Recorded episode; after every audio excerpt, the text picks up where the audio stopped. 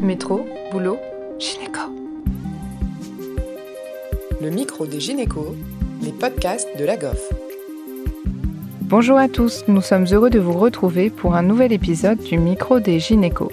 Aujourd'hui, Océane reçoit le professeur Bervélé, gynécologue obstétricien à la maternité de Poissy, pour discuter du suivi de grossesse des patientes qui ont eu une chirurgie bariatrique. bonjour professeur Berveillé, merci d'avoir accepté de, participer à notre chaîne podcast euh, aujourd'hui. Le thème du jour, c'est la chirurgie bariatrique et la grossesse. Bonjour, merci de m'avoir invité. J'ai pensé qu'on pourrait commencer par discuter un petit peu du, du délai conseillé après une euh, chirurgie bariatrique euh, avant de, planifier euh, une grossesse et puis peut-être dire quelques mots sur ce que ça pourrait changer si les patientes ne suivaient pas ce délai et obtenaient une grossesse avant. Alors, euh, juste en préambule, c'est vrai que ces, ces, actes de chirurgie bariatrique sont de plus en plus fréquents et donc on va être de plus en plus confronté à ce genre de situation. C'était important quand même de le rappeler. Donc, il faut qu'on soit euh, bah, globalement un peu au courant et bien informé de justement pour bien informer nos patientes, il faut déjà que les professionnels soient bien informés. Alors, pour répondre à cette question, il n'y a pas un délai euh, précis dans la littérature en deçà ou au-dessus duquel on est sauvé ou on est dans, dans de mauvais draps, mais en clair, ce qui est recommandé, c'est entre un et deux ans, euh, minimum un an. Alors pourquoi? Euh, bah Parce qu'on voit que les patientes qui conçoivent lorsqu'elles perdent encore du poids, bah c'est là où on est à haut risque de carence. Euh, et on va avoir des mauvais euh, outcomes obstétriques ou en tout cas euh, théoriques. Alors, est-ce que pour autant, une patiente qui conçoit euh, six mois après sa chirurgie bariatrique, c'est une indication d'interrompre la grossesse? Absolument pas. Mais ça va être des grossesses où on va être un petit peu plus embêté au niveau nutritionnel, au niveau euh, donc des bilans nutritionnels qu'il faudra faire. Il va falloir supplémenter peut-être un peu différemment. Et puis la patiente peut avoir des difficultés d'alimentation secondaire à la chirurgie bariatrique qui sont pas encore résolues et aggravées du fait de la grossesse. Alors il y a des études qui ont été faites avec des délais plus courts et on n'a pas forcément l'impression que ça explose en termes de complications, mais il est d'usage tout de même d'attendre en général au moins un an avant d'entamer une grossesse, surtout une stabilité pondérale une fois qu'on a bien perdu euh, du poids. Très bien. Justement, en parlant de, des bilans nutritionnels, euh, vous faites une, bonne transition avec la question que, que je pensais aborder après qui est le, la question de, du bilan nutritionnel, donc quel type de bilan et à quelle fréquence? Et puis du coup, si jamais on est dans un délai précoce après la chirurgie, est-ce que cette fréquence doit être euh, rapprochée? Alors, déjà, il y a des recommandations, on n'en a pas encore parlé, il y a des recommandations qui s'appellent Bariamat, euh, qui sont euh, bien sûr euh, disponibles euh, en ligne et qui nous guident un peu en tant que praticien pour aider ces patientes et à les prendre en charge et à le faire de façon adaptée. Oui, il y a des bilans nutritionnels qu'on est censé réaliser. Alors, normalement et idéalement, en pratique, c'est un peu différemment, mais en théorie, il faut un bilan nutritionnel avant de débuter la grossesse, et puis un bilan nutritionnel tous les trois mois. C'est les recommandations. En pratique, on peut un petit peu ventiler, peut-être en faire un de moins pendant la grossesse, mais les recommandations sont celles-ci. Après, si la patiente a conçu alors qu'elle était encore en perte de poids, on peut augmenter cette surveillance, mais il n'y a absolument rien de recommandé puisque la recommandation c'est d'attendre un an au moins. Euh, donc, il n'y a pas de recommandation stricte sur la fréquence de ces bilans nutritionnels quand la patiente conçoit entre guillemets trop rapidement après la chirurgie bariatrique. Donc, tout ça se fera en collaboration avec les diététiciens, les nutritionnistes pour savoir comment adapter ces bilans face à cette situation qu'on ne devrait pas avoir, mais qui est malheureusement fréquente. Oui, tout à fait, je comprends bien. Est-ce que vous pouvez nous rappeler, s'il vous plaît, un petit peu les éléments que vous demandez dans le cadre du bilan nutritionnel? Alors c'est un bilan. Euh, alors pour ne rien vous cacher, on a des, des ordonnances types puisque c'est euh, qui sont dans Bariamat. Alors vous les dire de mémoire, je peux vous les citer. il y a du phosphore, la parathormone, la calcémie corrigée, l'albumine, la préalbumine, etc. Donc c'est le reflet, tout un iono, etc. C'est le bilan euh, nutritionnel aussi bien protéique mais aussi vitaminique. Donc, faut bien marquer sur l'ordonnance euh, bilan post-chirurgie bariatrique pour que la patiente soit prise en charge euh, à 100% pour ce bilan nutritionnel. C'est un, point important pour que la patiente puisse, voilà, ne pas avoir des dépenses excessives. Et donc, ça va être le reflet du bilan vitaminique euh, nutritionnel ionique de la patiente tout au long et même avant la grossesse et vous allez adapter ensuite secondairement au résultat de ce bilan nutritionnel la supplémentation que vous allez donner à la patiente. Chez ces patientes, du coup, quelle est la place de la supplémentation systématique et la place des bilans vitaminiques? Il y a une supplémentation systématique. Donc, euh, je pense que ça, c'est un message fort. Toutes les patientes qui ont eu de la chirurgie bariatrique, et je reste bien euh, très général, c'est-à-dire que ce soit une sleeve gastrectomie ou que ce soit un bypass, c'est pas du tout les mêmes types de chirurgie, c'est pas les mêmes types carentiels non plus. Mais quoi qu'il arrive, et je pense que pour les sages-femmes, pour euh, les médecins généralistes, pour les obstétriciens, on doit savoir qu'il faut, quoi qu'il arrive, avoir une supplémentation minimale euh, alors, il y a plein euh, de marques qui existent. Nous, dans notre hôpital, on a euh, une supplémentation type avec, en l'occurrence, du zinc, qui est un, un élément qui est important à, à, supplémenter, mais il y a bien de la vitamine A, etc.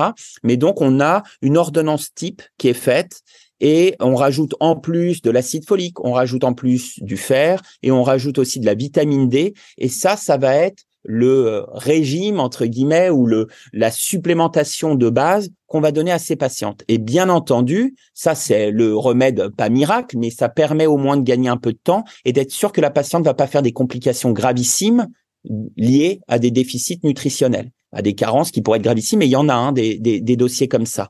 Et puis après, vous faites votre bilan nutritionnel, vous le recevez et puis vous adaptez. Vous voyez que vous n'êtes euh, pas assez euh, supplémenté en vitamine D, vous rajoutez des ampoules de vitamine D. Vous voyez qu'il y a une carence en B12, vous rajoutez de la B12, etc., etc.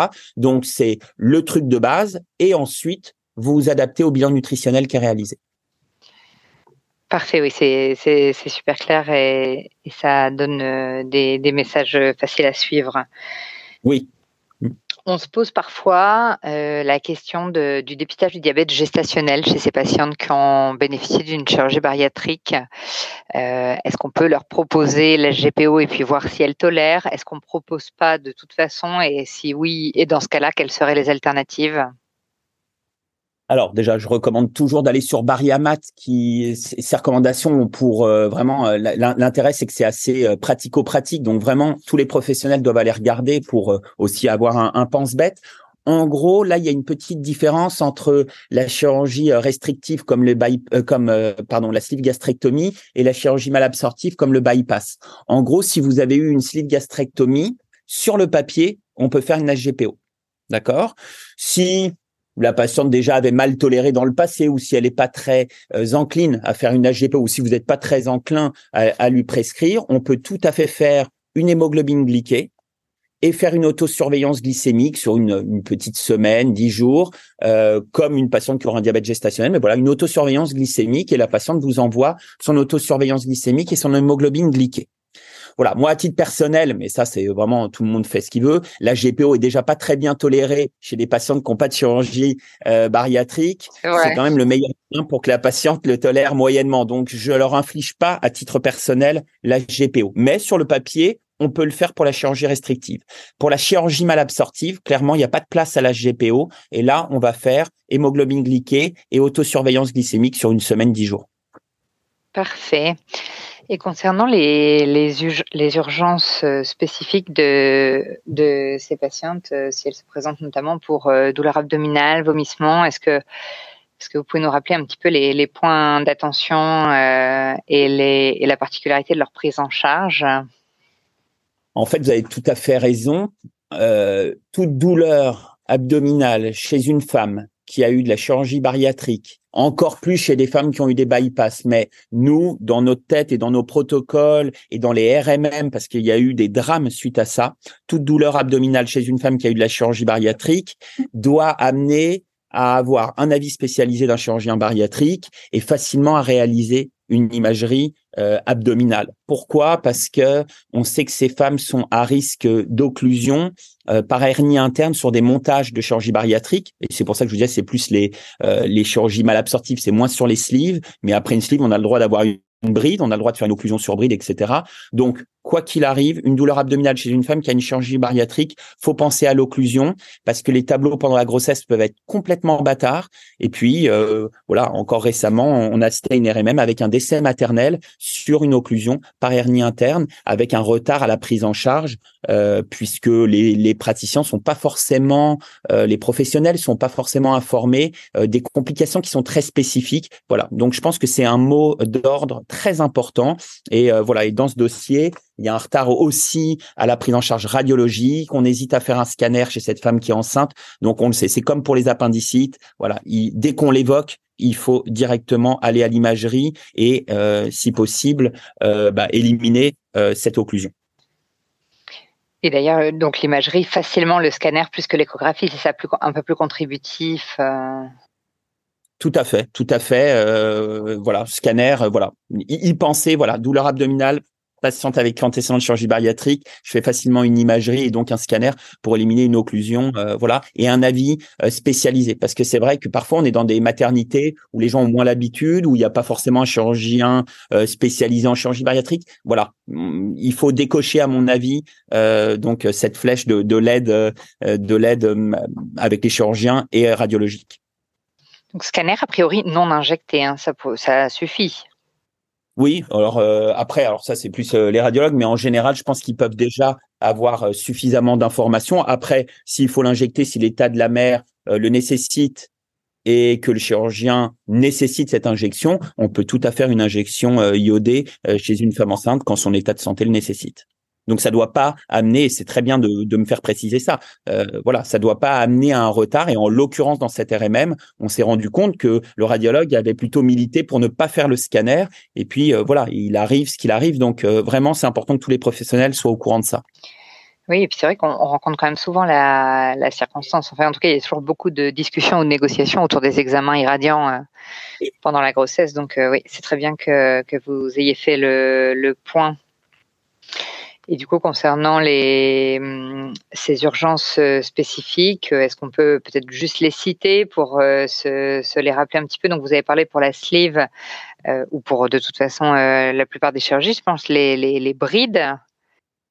Oui, c'est l'occlusion sur bride et l'occlusion par hernie interne globalement. Alors après, je suis pas chirurgien viscéral, mais je pense qu'en en, en tant qu'obstétricien, c'est la goffe. Mais nous, voilà, je, moi, j'avais pas forcément ces notions avant. C'est à force de travailler, euh, voilà, avec dans un centre qui fait aussi de la chirurgie bariatrique, c'est qu'on soit juste alerté en se disant, oui, c'est pas des, des douleurs abdominales euh, normales. Les tableaux sont quand même très volontiers abattardis. La patiente vomit ou a des nausées. Ah bah oui, mais donc elle est enceinte. Donc on a tendance un petit peu à, essayer de gagner du temps en se disant, bah ça, voilà, exactement comme pour les appendicites où souvent euh, l'état clinique est larvé, on va mettre beaucoup de temps et finalement on perd du pronostic. Donc ça, c'est quand même euh, la leçon à, retirer de ça. Très bien.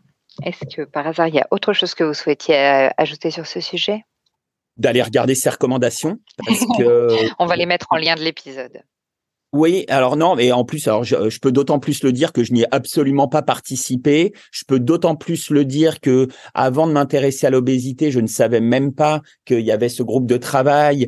Euh, donc euh, c'est aussi mon travail de pouvoir aussi euh, dire bah, aux auditeurs d'aller regarder ça parce que ça existe et que c'est quand même dommage d'avoir des recommandations qui sont plutôt bien faites et qui sont une vraie aide au quotidien et de et de, de l'oublier, de ne pas savoir que ça existe. Donc voilà, nous dans notre réseau, voilà, on a mis ça en place pour que tous les professionnels, et ça ne gagne pas encore tous les professionnels, il y a encore du boulot. Donc ça, c'est votre rôle, notre rôle de tous les jours, euh, bah voilà, de, diffuser ces informations. Oui, tout à fait. Bon, j'avoue que moi, je connaissais pas hein, ces recommandations, mais du coup, c'est très bien qu'on profite de l'épisode pour, euh, pour les partager et pour en, discuter euh, facilement à plus large échelle. Donc, merci beaucoup. Et merci, professeur Bervillier, pour l'épisode. C'est toujours un plaisir de vous recevoir. Merci beaucoup. À très bientôt. Merci à tous de nous avoir écoutés aujourd'hui. Rendez-vous la semaine prochaine pour un nouvel épisode. Vous retrouverez toutes les ressources et références de ce podcast dans la description et surtout, n'hésitez pas à vous abonner à la chaîne, à lui accorder 5 étoiles, voire même à en parler autour de vous. Métro, boulot, gynéco.